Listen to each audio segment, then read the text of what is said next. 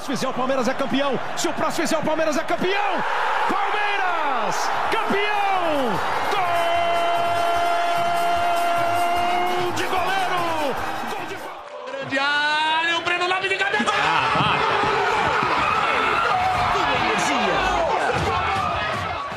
Mas ele pode chamar mais um. Olha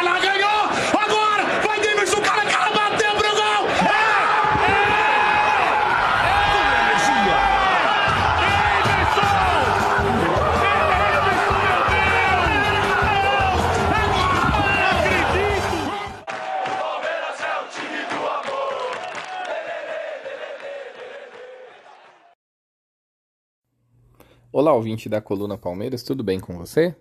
Tô chegando aqui para gravar na gloriosa quinta-feira da semana de carnaval, hoje é dia 23 de fevereiro. E primeiro eu vou agradecer vocês, aumentou lá o número de, de, de pessoas que me avaliaram no Spotify, muito obrigado. Eu fico bastante feliz, isso ajuda a divulgar o podcast.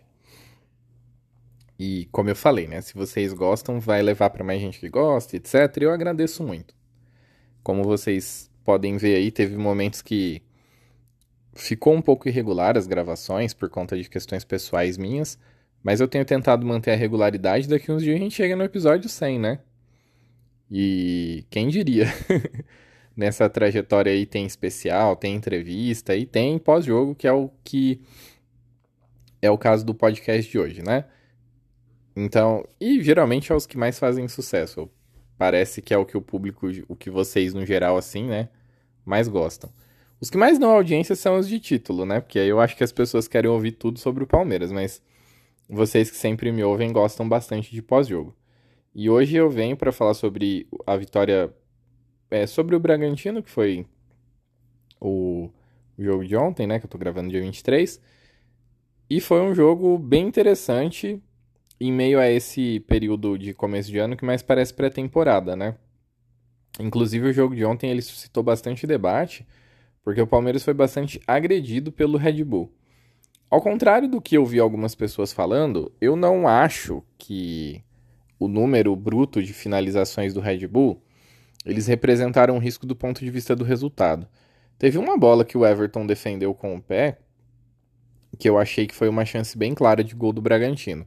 Aí teve mais umas duas que foram bem perigosas. Uma que nem foi no gol, que foi um chute do Arthur, que ele veio pela direita e chutou meio dividido com, com o Mike, assim. Mas de certa maneira ele, ele conseguiu pegar limpo na bola, ele tentou tirar bastante do Everton e a bola saiu. Nesse momento o jogo estava 1x0 pra gente. É... E esses dois lances, na verdade, eles foram os mais perigosos. Os outros, eu acho que não, não é tão perigoso assim.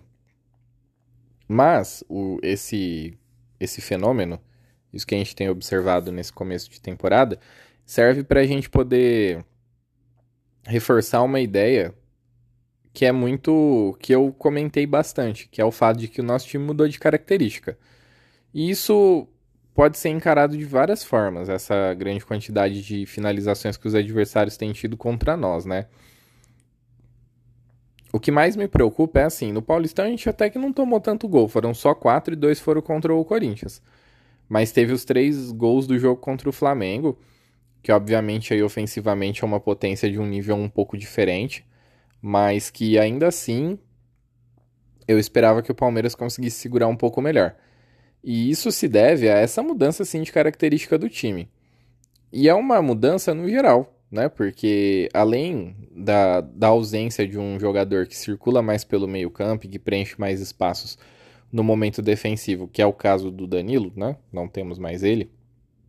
É, no lugar dele entrou o Gabriel Menino. E eu tava olhando os mapas de calor dos jogos do Gabriel Menino e é ele é um ala, na verdade, né? Ele é um jogador que ele cai bem pela direita. Em certos momentos lá, ele até fica com uma certa presença é, na, na frente da defesa um pouco mais pela direita, mas ele, é, ele tem muita presença, mas como ala. E uma das formas que o, o Abel tem encontrado de limitar um pouco esse, esse problema é ele realmente deixa o Gabriel Menino subir e muitas das vezes o Marcos Rocha vem um pouco por dentro e age meio que como se fosse um volante. Só que isso, obviamente, está deixando espaço, né? E agora a gente está tendo muita inversão entre o Hendrick e o Rony. O Rony tem ido como centroavante. E no jogo de ontem, especialmente, eu achei que o Hendrick ele tentou voltar bastante em certos momentos. É, obviamente eu vou falar do Hendrick nesse, nesse episódio, né? Mas enfim, o jogo começou com bastante ímpeto físico por parte do Bragantino, claramente que se impôs fisicamente em relação ao Palmeiras, e em certa medida estava conseguindo. O comecinho do jogo a gente estava com muita dificuldade para poder sair jogando, não, não fosse um pouco mais por dentro, fosse é, uma tentativa de saída pelas laterais, que normalmente acontece bastante com o Marcos Rocha, a coisa não estava funcionando. Muitas das vezes as tentativas eram o Veiga ele vinha por dentro, ele recuava por dentro, caindo até um pouco mais pela esquerda, o Gabriel Menino ia lá pela direita e o e o Marcos Rocha tentava acionar o Gabriel Menino que tentava fazer uma tabela, né? Só que muitas vezes houve situação de isolamento e o Bragantino conseguia recuperar rapidamente a bola. Aí teve algumas jogadas é, do Bragantino tentando invadir a área, tentando fazer finalizações re relativamente perigosas. E até que chega o momento do gol, que são alguns minutos em que o Palmeiras fica bastante impetuoso, faz uma excelente jogada ensaiada de cobrança de escanteio, que eu fiquei muito triste que não foi gol, porque foi uma jogada que envolveu muita gente. E o cruzamento do Dudu seria. Foi na medida, né? Só que o zagueiro conseguiu cortar. O Rony estava chegando. O zagueiro chegou antes dele. E depois tem o escanteio do gol do, do, do Rony, né? De cabeça daí. E é uma coisa que eu tinha comentado já há algum tempo, eu vou reforçar. O Rafael Veiga ele é um jogador bem completo aí pro meio campo. Ele tem se, se comportado. Eu, eu não acredito que essa tendência vá se manter. Eu acho que ele vai voltar a fazer mais gols, apesar de que com três atacantes de fato ele acaba tendo menos oportunidade de marcar. Mas eu acho que em breve ele volta a marcar. Porém, ele tem se comportado muito mais como um construtor de jogadas. Inclusive, ontem especificamente, o mapa de calor dele, se você olha, você tira a fotinha do Rafael Veiga, você olha a movimentação dele em campo, você acha que, é um, a movimentação de um volante. Só que ele tem participado mais na construção de jogadas e acho que é a primeira vez que eu me recordo dele ter mais assistências do que gols. Ele está com 4 gols e 5 assistências.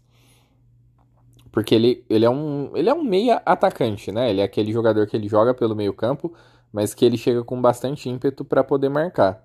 E tá vendo essa diferença aí, é bem, bem curioso, né? Ver como, como houve uma adaptação, por quê? Não é só por causa da saída do Scarpa, não é porque ele tá substituindo o Scarpa que era um, um, um ele era mais um construtor de jogadas, né? O Scarpa acho que ele ele prefere a, ele é aquele tipo de meia que prefere a assistência ao gol. Não é isso, é porque agora tem três atacantes, então ele precisa se comportar mais como construtor de jogadas, até por uma questão de ocupação de espaço. Muitos dos espaços pelos quais ele ia antes, agora já estão ocupados, né? Então ele não consegue explorar. Antes, o, o time ideal do Palmeiras de, até 2022, né? Quando o Veiga estava saudável, era num 4-4-2. Esse 4-4-2 aí, ele impacta de duas formas mais construção, portanto, o Veiga em certos momentos tendo que assumir esses papéis de, de marcar gol, e mais marcação. O Scarpa, ao longo dos anos, ele se tornou um jogador com bastante cacoete aí para poder recompor. E esse é um dos motivos pelos quais, é, atualmente, a gente vê o time. O nosso time atualmente, ele tem mais dificuldade de marcar no meio-campo mesmo. Os adversários eles estão tendo mais facilidade de circular a bola pelo meio. Foi assim em todos os jogos mais importantes que nós tivemos. O momento em que o Corinthians cresce contra nós no segundo tempo se dá por conta dessa maior circulação de bola no meio-campo. O Flamengo, em certa medida, conseguiu circular a bola né, razoavelmente aí pelo meio de campo. E o. E ontem o Bragantino, então, nem se fala, né? Porque foi muita, uma produção ofensiva muito muito acentuada por conta desse, desse elemento especificamente. E aí você começa a unir um pouco as coisas. Tem a adaptação do Rafael, do Zé Rafael mais como um primeiro volante. Tem o Gabriel Menino que gosta de sair um pouco mais deslocado pela direita. Tem um meia menos. Então, assim, é uma série de fatores que mudou completamente a característica do time. Na coletiva, Abel foi perguntado sobre esse número elevado de finalizações. Ele preferiu desconversar. Ele disse que é a melhor defesa, que costuma sofrer poucos gols, que tinha sido mais um jogo sem gol, que se a bola chega no Everton é para ele defender, goleiro tá lá para isso, que senão ele tiraria o Everton colocaria mais um atacante, etc. Mas eu acho isso uma preocupação, porque nós sabemos que existe um DNA, um DNA defensivo muito forte nessa equipe. Já é uma coisa que vem se tornando relativamente tradicional aí no Palmeiras nos últimos tempos. E perder isso, digamos assim, é preocupante. Eu acho que eu acho que é uma coisa que precisa ser, ser vista sobre como vai. É, como, como que vai ser corrigido isso, né? E eu já vou me adiantar e falar sobre o assunto Hendrick, né? Porque o Hendrick ontem ele mais uma vez foi substituído, o que é normal. Porém, a reação dele ao ser substituído foi uma reação bastante emocional, né? Ele colocou a camisa na frente do rosto, começou a chorar, pelo que o Abel comentou depois na entrevista. E isso isso é bom e ruim ao mesmo tempo. É bom pelo seguinte motivo, porque nós termos um jogador que não está jogando mal, na minha opinião, inclusive ele está jogando bem, e que sente tanto o fato de simplesmente não marcar gol, ou no caso de ontem eu acho que ele foi substituído muito por ter feito uma falta e ter recebido cartão amarelo, e o jogo já estava meio que parado, né? O Palmeiras tinha tinha sofrido uma falta e ele chegou rasgando. O Veiga tinha sofrido a falta, ele chegou dando um carrinho e tomou o amarelo. Eu acho que muito da substituição prematura dele foi por esse motivo. Então, é óbvio que por uma série de fatores fica um pouco difícil para ele administrar a coisa toda, né? Ele administrar é, uma pressão que já está vindo por parte de alguns torcedores e algumas pessoas que comentam futebol, e o Abel falou a respeito disso, falou sobre como ele acha isso ridículo. Uma pressão interna do Hendrick, que obviamente é um jogador que sempre que entrava em campo marcava gols. Quando ele subiu, subiu para o profissional no ano passado, demorou um pouquinho, mas depois que ele marcou, ele marcou alguns gols. E esse ano não tem marcado, então é uma situação um pouco diferente para ele. Ontem ele não conseguiu desempenhar um bom futebol assim de forma plena, mas ele não joga mal, ele não é um cara que fica perdido em campo, que não ajuda de forma nenhuma. Como eu falei ontem, ele se ele estava bastante voluntarioso, estava voltando bastante, tentando buscar jogo, ajudando na marcação, é, participando de, da construção de algumas jogadas. Inclusive, ele fez uma tabela interessantíssima com o Veiga, que infelizmente o Veiga devolveu bem mal para ele. Então, assim, não é como se você olhasse para o Hendrick e falasse, nossa, a gente está enganado com ele, na verdade ele é grosso. Nossa, mas longe disso. Ele é um jogador com muita, muita habilidade, bastante capacidade de leitura de jogo. Eu não vou ficar falando de atributos físicos, atributos físicos porque só de olhar para ele dá para ver que ele é forte, né? Mas ele é um jogador que ele consegue ser útil independentemente de fazer gol. Mas ele tem potencial para fazer gol. Então, o grande detalhe, a grande questão é, é, é, justamente que ele receba essa tranquilidade maior por parte de todo mundo, que, que for possível, né? E aparentemente internamente isso vem acontecendo, para que ele entenda que na caminhada dele e no momento que ele tá, tanto da vida dele biológica quanto da vida dele como jogador, essa adaptação ela pode ser normal. E o lance que ele tomou.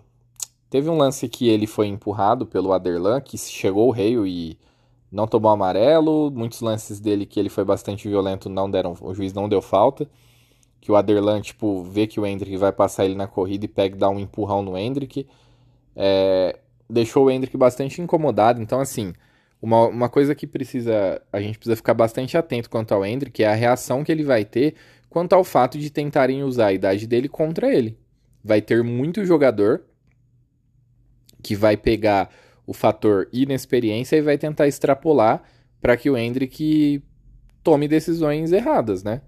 E aparentemente esse lance que eu tô explicando para vocês foi um fator que é, já deu uma, uma atrapalhada.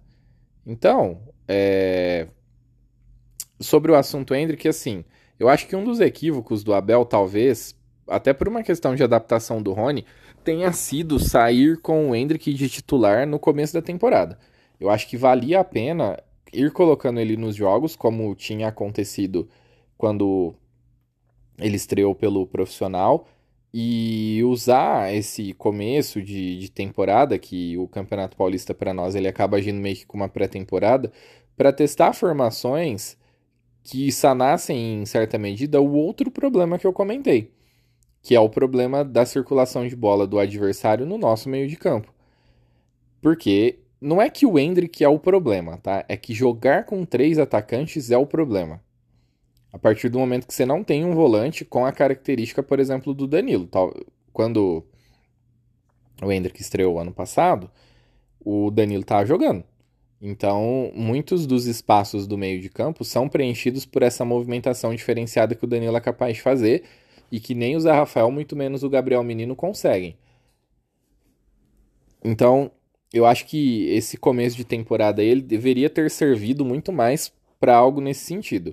Aí falando do Gabriel Menino, é assim, ele é, ele é bem interessante, ele é um jogador muito técnico, ele aparentemente está bem centrado, ele está bem fisicamente, ele consegue dar ótimos passes, ele consegue resolver muito bem algumas saídas de bola, porque além de passar bem a bola, ele tem drible, e ele tá ficando um jogador um pouco mais atento quanto ao ritmo do jogo, que é uma crítica que eu sempre tive a ele. Eu, eu não gosto muito quando ele começa a parar a bola, pisar na bola para tentar procurar passes que, entre aspas, furam a linha, mas que na, verdade acabam dando tempo para que a defesa se adapte e se posicione de uma forma um pouco mais efetiva.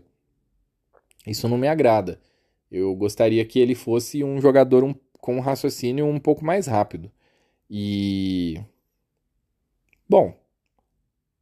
É, eu acho que assim, o time já está definido, mas essa lacuna quanto ao fato de que times estão trocando muito passe, muitos passes na intermediária defensiva do Palmeiras é uma coisa que precisa ser observada. E por que eu quis destacar isso e falar do Gabriel Menino? Porque não tem muito a ver com o fato do potencial técnico do jogador, né? Não tem a ver com o fato de você olhar para o jogador e falar se ele é bom se ele é ruim. Tem a ver com uma questão de característica. Eu, inclusive, há um tempo atrás, quando. Quando a gente. Quando o Gabriel Menino ainda não tinha pego a sequência e tava lá tentando. O Abel tava tentando com o Jailson e, e definitivamente não tava dando certo. Eu imaginava que talvez para o Palmeiras um jogar com quatro meias fosse mais adequado. Jogar com o, uma espécie de losango, com o Rafael Veiga à frente de três volantes, e naquela época eu achava, por exemplo, que o outro volante poderia ser o Fabinho, e aí você teria é, ou o próprio Jailson, né? Porque naquele momento o Abel estava testando o Jailson, e aí você poderia ter Gabriel Menino e, e Zé Rafael, Veiga, e aí teria que ser apenas dois atacantes. Um deles é o Rony, o outro, obviamente, é o Dudu, né? E aí seria mais fácil fazer alguns encaixes ou mudar o estilo de jogo para um momento em que o time precisasse ficar mais agressivo, colocando um terceiro atacante, que aí poderia ser o Hendrick vindo do banco, e, e aí as oportunidades, os espaços eles poderiam ser diferentes. Eu ainda acho que vale a pena tentar algo nesse sentido. Quando o Abel chegou, ele um dos primeiros esquemas táticos que ele consolida é esse: a gente joga a final da Libertadores desse jeito.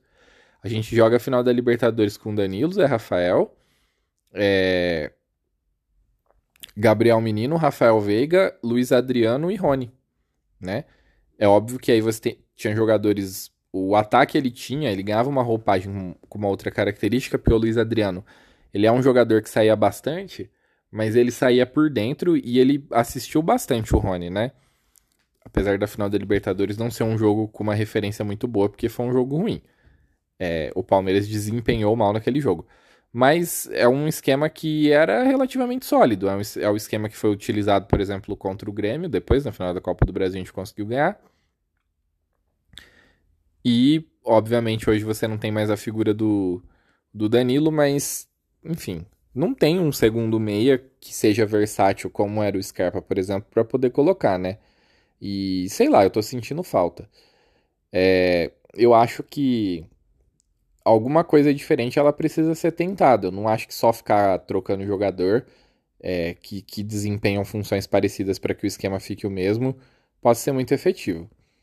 Mas enfim, a gente confia no Abel, sabe, ele sabe o que ele faz, ele que treina e, e por aí vai, né? E aí tem o fator Breno Lopes, né? Que sempre que você tá precisando de um golzinho no final, você pode pôr, pode pôr o Breno Lopes, que ele vai lá e tira um coelho da cartola.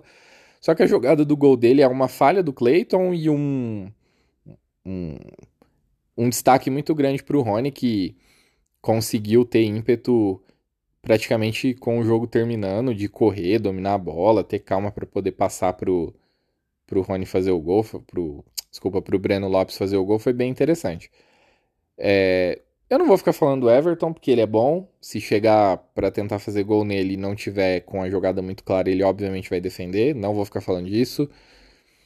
Não vou ficar falando de que ah, o Palmeiras só perde pouco em, sei lá, 90 jogos, 7 derrotas. Isso também é uma coisa que. É, tem. Obviamente, aí tem alguns recortes que.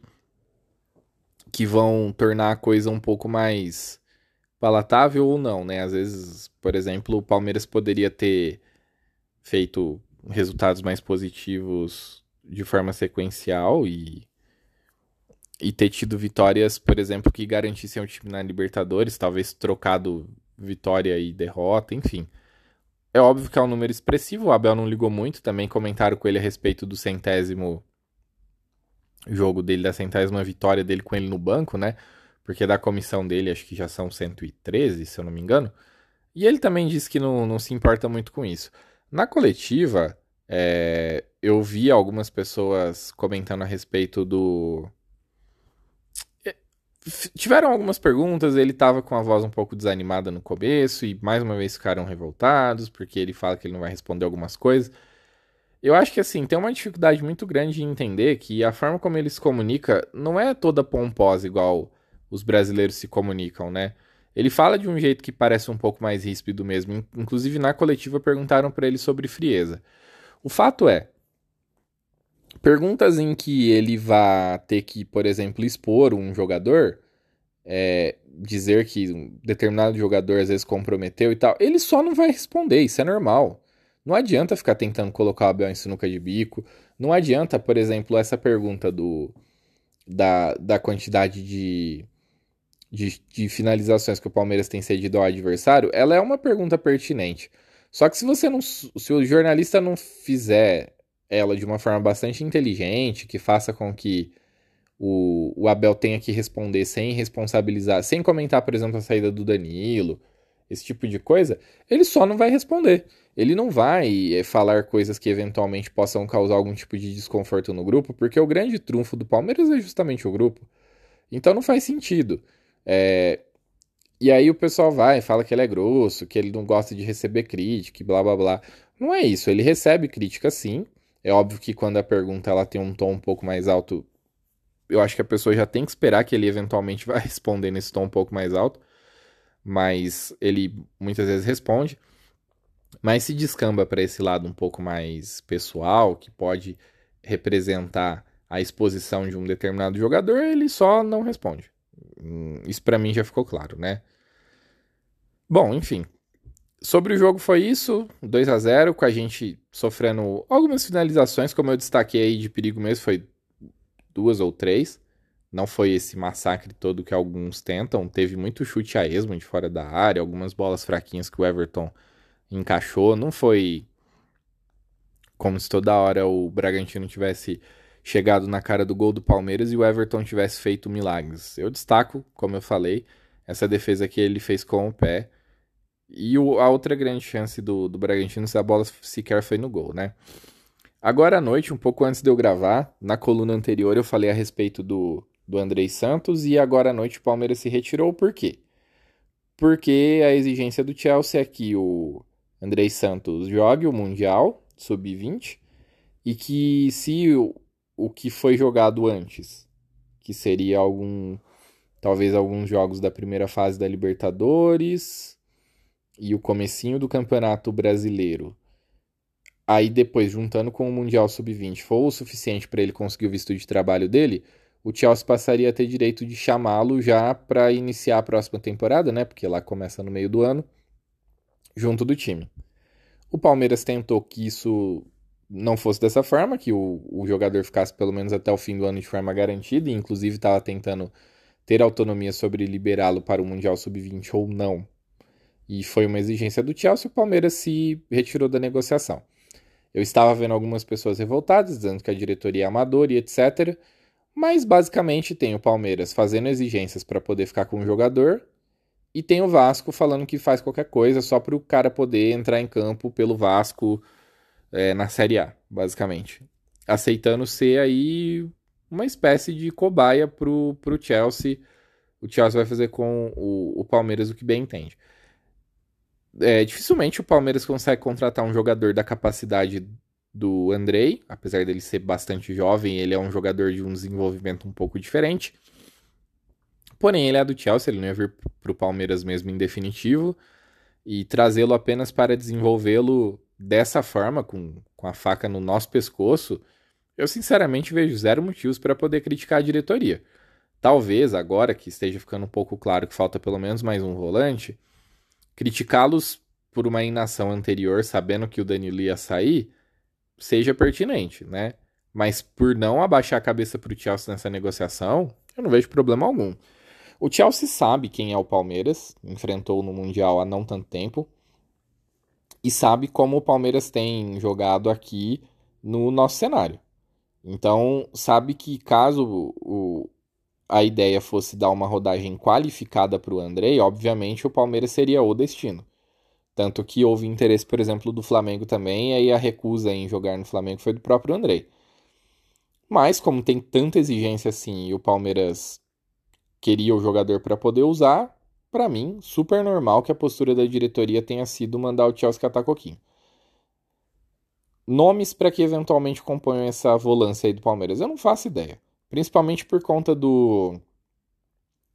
Da, da maneira como o Palmeiras joga, né? do nível de exigência. Eu, eu, como eu disse antes, aqui na própria coluna, é, a ideia de procurar um substituto para o Danilo dentro de característica, ela é meio maluca, assim. Eu não acho que que seja plausível tentar encontrar um jogador assim, porque com a característica do Danilo, nós temos poucos jogadores, né?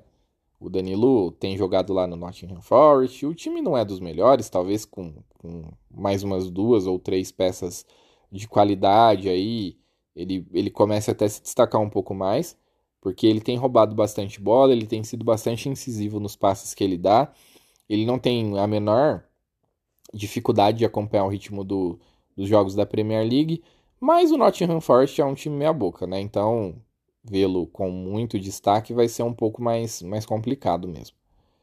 E, enfim, depois dessa anedota sobre o nosso ex-jogador, é, um, um, substituto para o Danilo ele é bem provável. Um jogador que me agrada muito, eu sei que agora eu vou desagradar muitos aqui, é o Luan do São Paulo que o Abel, inclusive, já, já elogiou justamente por esse ímpeto que ele tem, por esse vigor, por esse preenchimento de espaço que ele promove no meio de campo.